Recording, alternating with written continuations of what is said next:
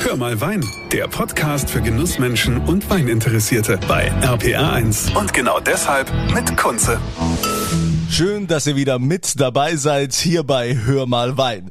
Heute sind wir im Rheingau unterwegs und zwar beim Weingut Dillmann in Geisenheim. Hinter dem Weingut da stecken zwei Brüder, man könnte eigentlich sagen, die zwei Jungs mit Hut. Marius Dillmann ist einer der beiden. Marius, euer Markenzeichen ist ja so ein Melonenhut, den ihr immer auf habt. Warum? Wie, wie kam es dazu? Es hat sich irgendwie so entwickelt als unser Lieblingsaccessoire so auf dem Kopf, sage ich mal. Ja, mein Bruder hat es dann auch sehr gut gefallen und irgendwie haben wir dann äh, gegenseitig uns die Hüte ausgeliehen und äh, ja, mittlerweile hat jeder zum Glück dann seine eigenen, mehrere und äh, deswegen ja, das hat sich einfach so entwickelt. Uns gefällt es immer noch und jetzt sehen wir es äh, bei offiziellen Anlässen, ziehen wir es dann logischerweise immer an. Äh, beim Arbeiten haben wir dann eher Mützen an oder gar nichts. ja, oder gar nichts. Also ihr seid, ihr seid ja noch, noch recht jung, das Weingut Dillmann. Ja, also vielleicht äh, auch mal die, die Geschichte erzählen. Das Weingut haben deine Eltern gegründet. Wie lange gibt es das schon? Ähm, richtig, das Weingut ist relativ jung, also für, für ein Weingut. Ähm, 1980, ja haben wir, mhm. beziehungsweise die Eltern, den allerersten Weinberg gekauft, also mit, mit null gestartet. Einfach ein Weinberg gekauft, äh, ein altes gebrauchtes Fass gekauft und los ging's. Die Mutter ist dann klassisch, äh, wie man das so ein bisschen von früher kennt, die Hausfrau gewesen, äh, hat sozusagen das Weingut so ein bisschen gemacht, den Weinverkauf und der Vater war hauptberuflich Wasserschutzpolizist hier auf dem wunderbaren Rhein im Rheingau. Oh, das ist ja gar und nicht so ohne. Wasserschutzpolizist, äh, da zu arbeiten, da musst du ja extra nochmal in Hamburg Hamburg einen Lehrgang machen, eine Zusatzausbildung. Die finden nämlich ganz schwer Nachwuchs. Also wenn es mal nicht mehr läuft, soll dein Vater vielleicht nochmal zurückgehen zur Wasserschutzpolizei. Ja, aber äh, äh, mittlerweile, mittlerweile glaube ich, äh, ganz gerne in Pension. Also von daher.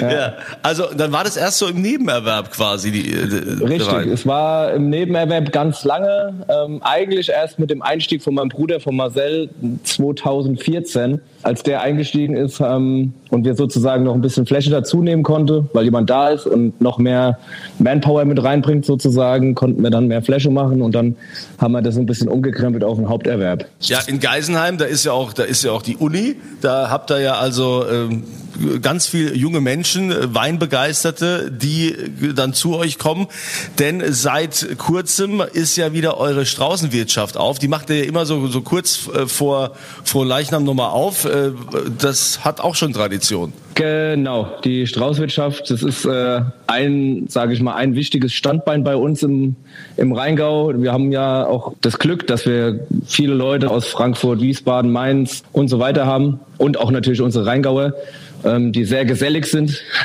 da ist die Straußwirtschaft was äh, ganz Wichtiges für uns und die haben wir jetzt seit Mittwoch offen und ähm, bei dem Wetter ist es natürlich hervorragend und ja, das ist einfach hier, hier oben bei uns kann man halt relativ äh, entspannt äh, chillen, äh, den Sonnenuntergang genießen mit unverbautem Blick und äh, ja, einfach nur die Zeit genießen, guten Wein genießen und ein bisschen essen. Ja, und was gibt's da so zu essen bei euch? Was, was macht ihr da so? Wir sind tatsächlich noch relativ traditionell, äh, also schon traditionelle Straußwirtschaft mit Spundekäse und ähm, auch Rindermett oder auch mal unsere Rheingauer Tapas. Da gibt's so von allen, allem ein bisschen was.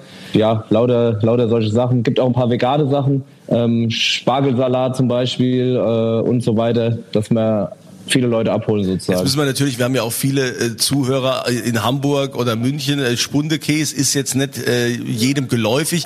Das ist eigentlich eine rein hessische Spezialität. Ne? Das ist so eine, so eine Art Frischkäse mit Paprika und äh, verschiedenen genau, Gewürzen genau. und schmeckt sehr lecker. So mit Brezel ist das äh, eine, richtig coole Sache.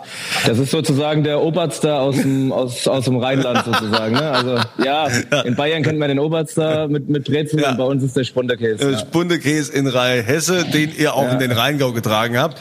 Genau, äh, logisch. Ja, und bei euch jetzt, welche Weine, auf welche Weine habt ihr euch spezialisiert? Wie, wie breit ist euer Portfolio?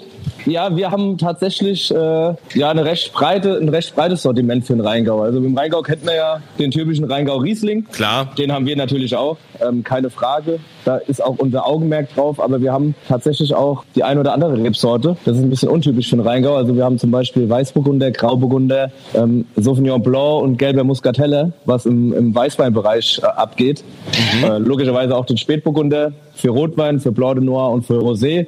Und im Rotweinbereich haben wir sogar noch Merlot Cabernet Sauvignon als Cuvée. Oh. Also wir, wir sind relativ breit aufgestellt. Aha, und warum, also da gibt's ja auch immer also böse Stimmen, die dann sagen, warum machen die Merlot, warum machen die das als Cuvée, warum bauen die das nicht quasi einzeln aus? Was ist da los? Ist er nicht gut genug? Muss, muss, der, muss der als nee, Cuvée gemacht werden? Nee, muss nicht, aber wir haben uns halt gedacht, äh, wir haben wir wollten so ein bisschen dieses, dieses Bordeaux-Cuvée sozusagen ein bisschen nachbauen aus dem Rheingau. Wir hatten mal ein Merlot ähm, pur, den Weinberg mussten wir aber abgeben und dann haben wir einfach ein kleines Stück dazu gekriegt und haben gesagt, äh, was pflanzen wir hier drauf und irgendwie, warum auch immer, haben wir auch gesagt, komm, wir machen acht Zeilen Merlot und acht Zeilen Cabernet Sauvignon. Dann ähm, kommt das alles vom selben Weinberg, vom selben Boden und wir können sozusagen äh, ein wunderbares Cuvée machen, ähm, auch im Barrique ausgebaut. Und bis jetzt kommt es immer sehr gut an. Ja. Ja, was, was, was sagen denn die, die Kunden eigentlich? Also im Rheingau ist man sehr gewohnt, hauptsächlich äh, gibt's Riesling, ja, also der Rheingauer Riesling ist natürlich eine, eine Weltspezialität. Ja. Dann äh, klar, Spätburgunder, Pinot Noir, sind die eigentlich ganz dankbar, dass, dass ihr noch so ein breites Sortiment habt und was anderes außer Riesling? Absolut. Also die Leute, wie gesagt, wenn die zu uns kommen, kriegen sie hier eigentlich für jeden Geschmack etwas. Und das, äh, die Erfahrung haben wir halt gemacht, dass alle Familienmitglieder sozusagen auf ihre Kosten kommen. Weil ähm, ja, mittlerweile ist ja dann so ein bisschen, oh, die Säure ist mir zu viel. Kennt man ja den Spruch. Ja. Ähm, äh, und dann können wir halt sagen, gerne, ähm, wir haben hier einen de Noir, wir haben hier einen Grauburgunder, einen Weißburgunder, probiert dich mal durch und äh, nimm dir einen mit. Ihr seid ja auch so ein bisschen so euer, euer Konzept ist. Ich glaube, ähm, wer, wer von euch beiden ist, ist, ist der Marketingmann? Ähm, das bin tatsächlich ich. Ah ja, also haben also wir schon. sind äh, genau, wir sind so ein bisschen also das, der Hintergrund ist der, ich habe keinen Weinbau studiert oder habe auch keine Winzerausbildung gemacht oder dergleichen. Ich bin so ein bisschen Quereinsteiger, sozusagen wie der, wie der Vater und mhm. der Sohn. Habe in Mainz äh, Sportwissenschaften studiert und bin danach äh, wieder zurück ins Unternehmen. Und mein Bruder, der Marcel, hat eine klassische Winterausbildung gemacht und habe dann nochmal einen Weinbautechniker hinterher gemacht. Also ist absolut top ausgebildet, was Wein angeht. Und ja, ich glaube, das ist aber auch eine ganz gute Mischung, weil dann, dann rede ich ihm nicht da rein und es kommt wahrscheinlich auch nicht so zum Streit oder so. Ne? Ja, dann kommt man also, sich dann gegenseitig ja. in die Quere, ja. In, in der Tat genau. äh, macht das Sinn.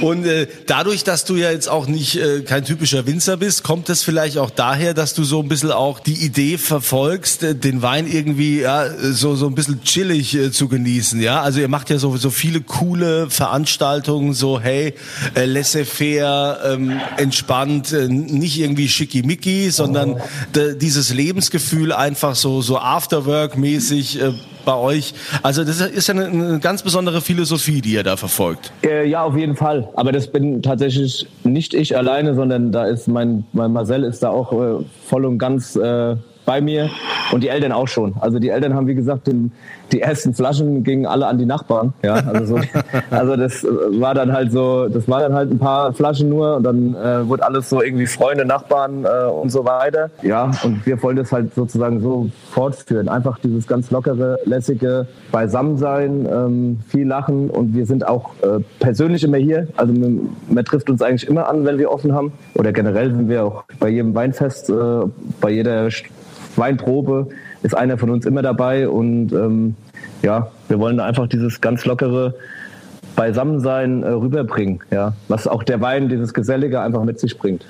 Also da, da setzt ihr euch ja schon schon ab. Also ist ja auch, sagen wir mal, im Rheingau schwierig. Also die Konkurrenz ist ja hier schon riesig bei euch. Ja, wir sagen keine Konkurrenz, alles Mitbewerb.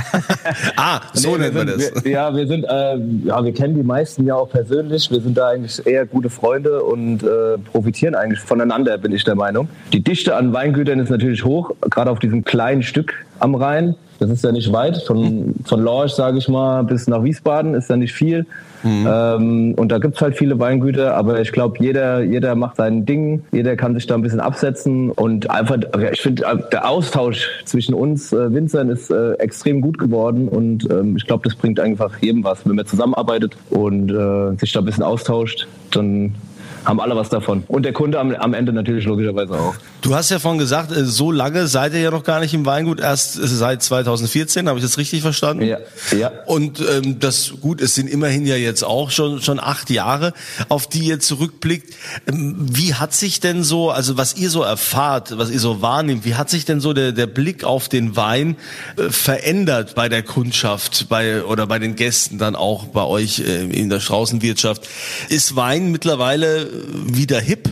Ja, doch, er wird immer mehr in. Also die Leute tatsächlich, also dieser Gedanke, der ja im Moment auch bei den vielen jungen Leuten ist, Nachhaltigkeit, äh, Regionalität etc., das ist schon auch angekommen, auch bei den jungen Leuten. Also ich habe das Gefühl, dass auch viele junge Leute ähm, auch tatsächlich Geld ausgeben extra und lieber zu uns kommen ins Weingut und sich äh, eine Flasche kaufen für sieben, acht, neun Euro, ähm, anstatt halt irgendwo in den Supermarkt unten ins Regal reinzugreifen. Ich glaube, das hat sich schon sehr verändert. Also wenn man bei uns so die Altersstruktur in der Straußwirtschaft anguckt, dann sitzen da von, von 18 bis 70, 75, 80-Jährige ähm, und es werden fast schon immer mehr junge Leute, ja, die dann tatsächlich hierher kommen. Das ist äh, eigentlich ganz, ganz interessant. Das komplette Interview hört ihr im Hör mal Wein Podcast auf rpr1.de und überall, wo es gute Podcasts gibt.